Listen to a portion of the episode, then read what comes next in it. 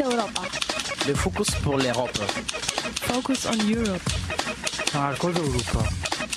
Focus Europa. Europa en Focuso. Focus Europa. Fokus Europa. Nachrichten und Themen aus Europa auf Radio Dreieckland.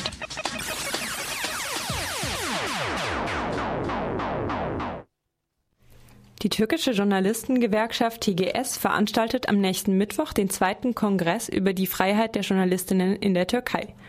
Hintergrund ist, dass in der Türkei viele Journalisten und Journalistinnen unter Anwendung des einst von der EU als Reform begrüßten Antiterrorgesetzes inhaftiert oder mit Prozessen überzogen wurden.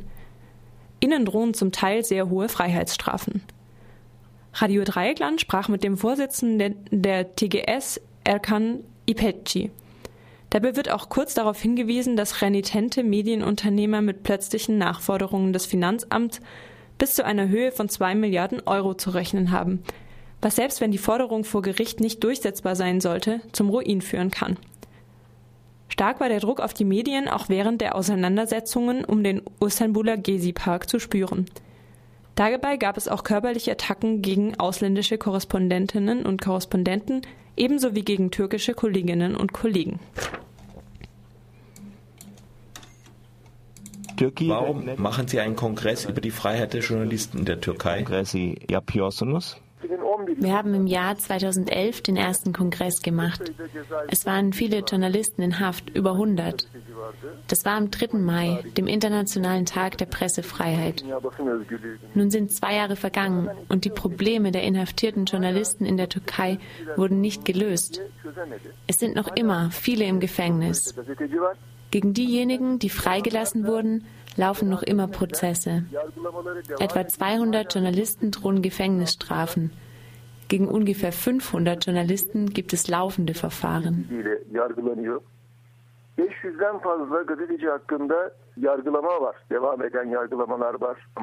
500'den fazla gazeteci hakkında yargılama var. Devam eden yargılamalar var. Die Regierung hat bereits vor einiger Zeit erklärt, dass es sich bei vielen der Inhaftierten gar nicht um Journalisten handele und dass sie auch gar nicht als Journalisten, sondern wegen anderer Dinge, zum Beispiel Terrorismus, inhaftiert seien.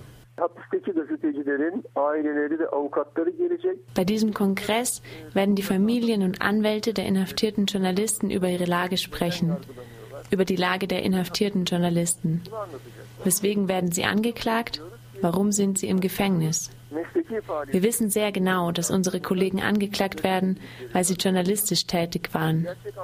Wenn sie nicht journalistisch tätig gewesen wären, wären diese Verfahren nicht gegen sie eröffnet worden.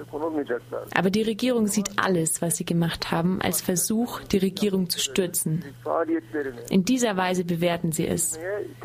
Mit dieser Logik werden alle Prozesse als Verfahren gegen Mitglieder einer Terrororganisation eröffnet. In den Anklagen der Staatsanwaltschaft werden die Tätigkeiten unserer Kollegen alle als Terrorismus bewertet.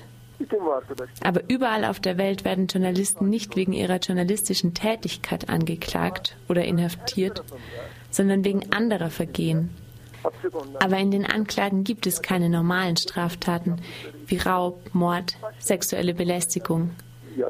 Als Beweise werden durchgehend die Nachrichten aufgeführt, die sie gemacht haben die Aufzeichnungen, die sie angefertigt haben, die Telefonate, die sie im Zusammenhang mit ihrer Tätigkeit geführt haben, die Telefonnummern, die sie in diesem Zusammenhang notiert haben. Hepsinin hakkındaki suçlamalarda delil olarak yaptıkları haberler gösteriliyor. Röportajları, aldıkları notlar, haber kaynaklarıyla telefon görüşmeleri, haber kaynaklarının telefon numaraları, Während der Auseinandersetzung um den Gezi-Park haben Journalisten auch viel Druck erfahren. Können Sie darüber etwas sagen? Haberleri, gerçekleri nasıl sansürlediği ortaya çıktı.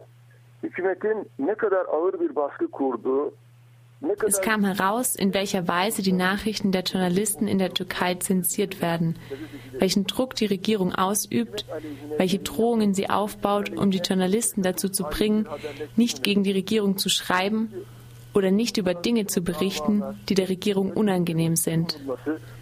Alle eröffneten Verfahren, jeder inhaftierte Journalist ist auch eine Drohung für die anderen. Die Bußgelder der Steuerbehörde sind eine weitere Drohung für die Medienunternehmer. Sie sollen ihre Veröffentlichungspolitik ändern. Das alles ist mit den Vorfällen um den Gezi-Park klar hervorgetreten. In dieser Zeit das heißt, insbesondere in der Zeit der Auseinandersetzungen um den Gezi-Park wurden sehr viele Kollegen gekündigt.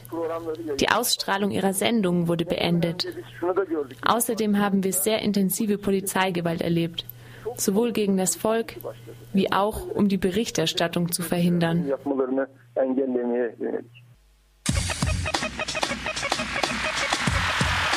Focus Europa. Le focus pour l'Europe. Focus on Europe. Marcos Europa. Focus Europa. Europa en Focuso. Focus Europa. Fokus Europa. Nachrichten und Themen aus Europa auf Radio Dreieckland.